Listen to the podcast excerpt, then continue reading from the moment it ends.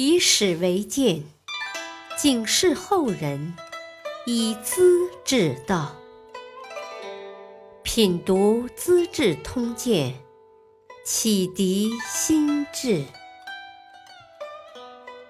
播讲汉乐。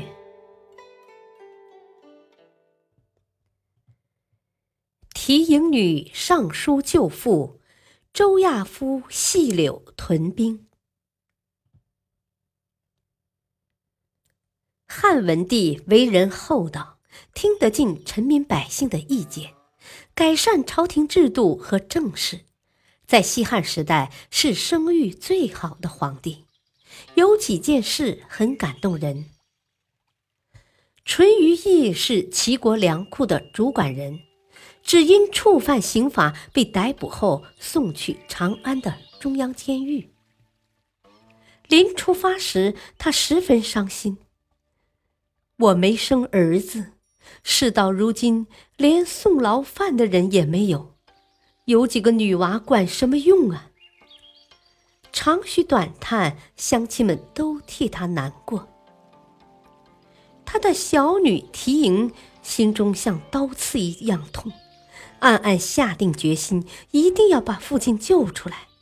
随即跟着囚车，一路端饭送水，风餐露宿。照看父亲，像男孩子一样。到了长安，提营左思右想，觉得有话要找朝廷说，便给文帝写了一封信。大意是说，小女子的父亲在齐国看守仓库，一向廉洁公正，声誉很好，受国人的称赞。现在犯了国法，要受刑罚。我无话可说，使我悲伤的是，人死不可复生，身体残了也不能再度复原，即使想改过自新，也没有机会了。小女子诚心的要求，让我到永巷中去当奴婢，做工服苦役，赎回父亲的刑罚，让他得到改过自新的机会。文帝对百姓的事一向比较关心，当年初登皇位，发布了第一道诏令，就是取消流行百年的酷刑。以前一人犯法，无辜的父母、妻子、儿女和兄弟也同时连坐判刑，甚至要诛灭三族，是毫无道理的。从今以后，免除这种连坐法，只惩罚本人。文帝对自己的母亲很孝顺，由此想到天下的孤寡老人，命令地方政府给老人们按月送水送肉，要官吏亲自登门表示郑重。现在文帝看到提营的书信，特别感动，多孝顺的女子啊！随即做出决定，写成诏书，向全国发布。现在。百姓犯了过错，不给予教育，马上判罪。即使本人已经后悔，也没有自新的机会，这使我十分不安。肉刑不是断手砍脚，就是剜肉割皮，也不能再生补足，又是多么的不人道啊！这哪里是我这明知父母的本意呢？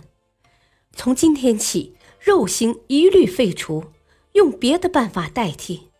只要罪人不逃跑，刑期满了就放回家。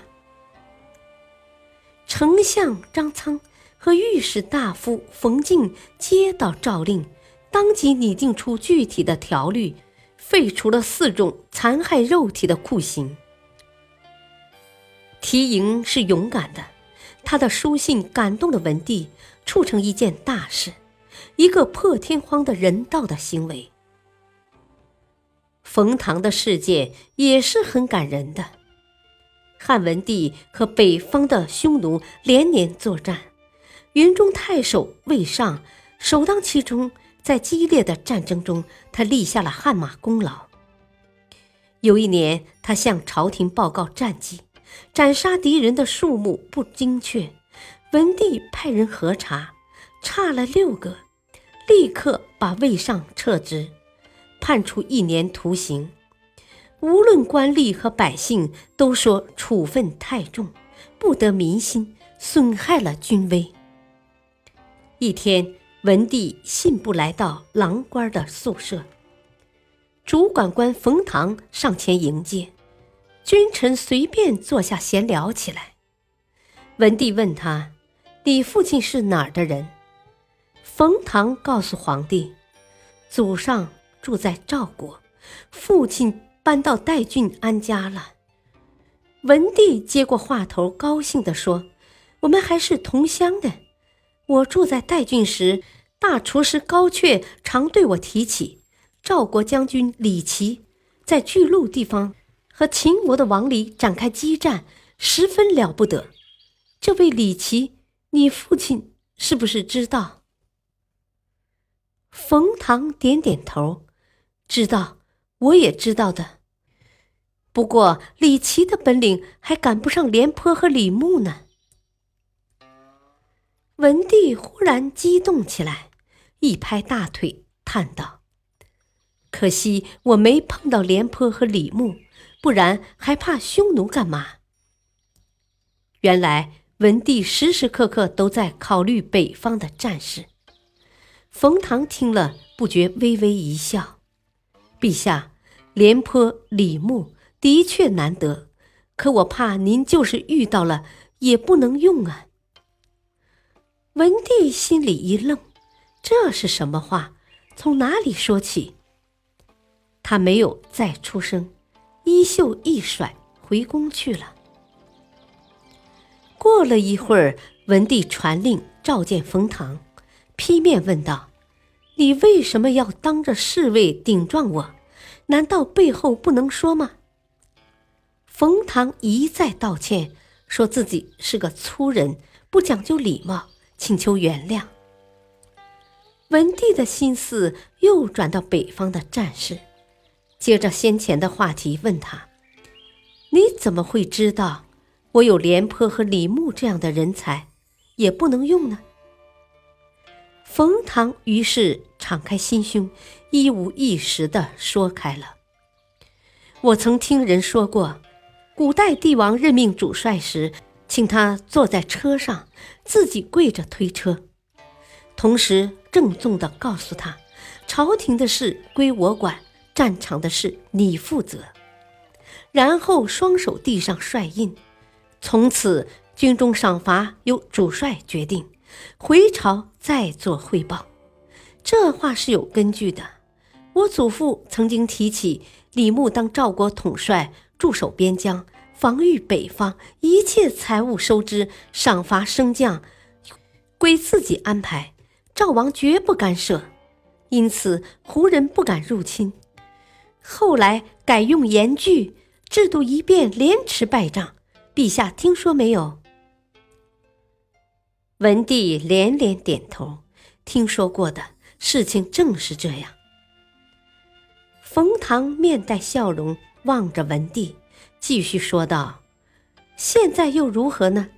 魏上当云中太守，所有的收入都用作军饷，每天接待各方宾客，吸引来大批人才。匈奴知道不好惹，不敢接近云中。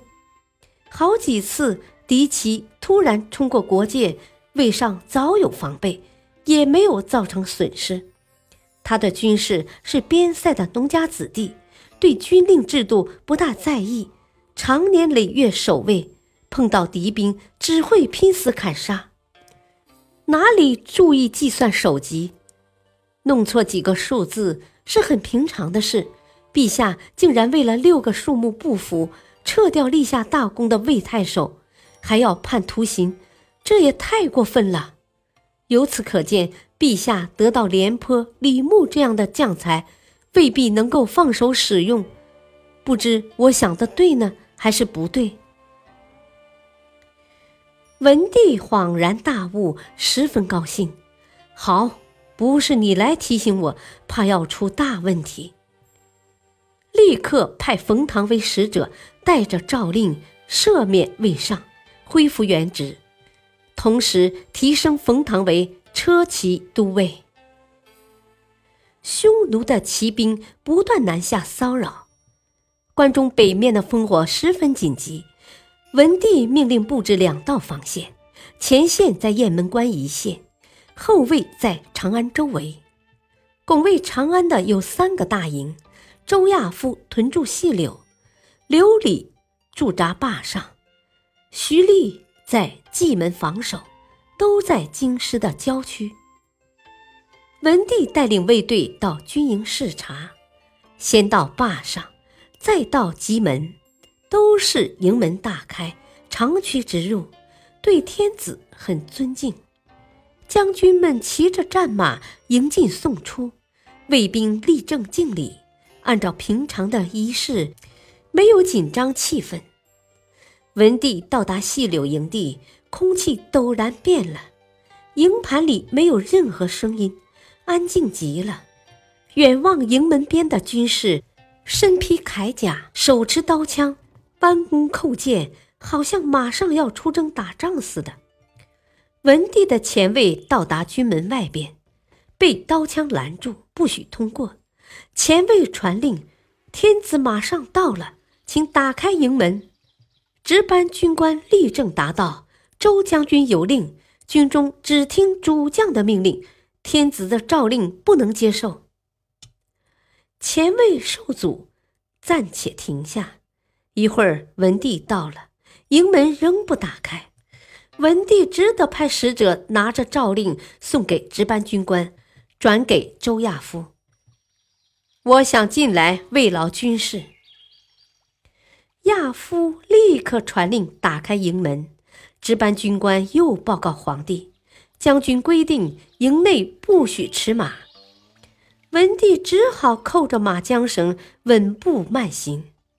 但见道路两旁帐幕整齐，军士排列成阵，盔明甲亮，精神抖擞，一派庄严紧张的气势。文帝的车驾到达将军帐前，亚夫手持兵器，弓摇行礼：“臣顶盔贯甲。”不能下拜，请陛下原谅。文帝面对这般情景，不由自主的肃然起敬，从车上站起身来回礼，命令使者向周亚夫致意。皇帝仅向将军表示感谢，然后徐徐的退出军营，离开细柳营后。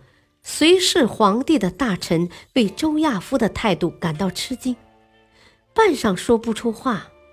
文帝却满面春风，激动地说：“了不起呀！这才是真正的将军。霸上和棘门简直像儿戏，敌人化妆进来，一下子就会打垮他们。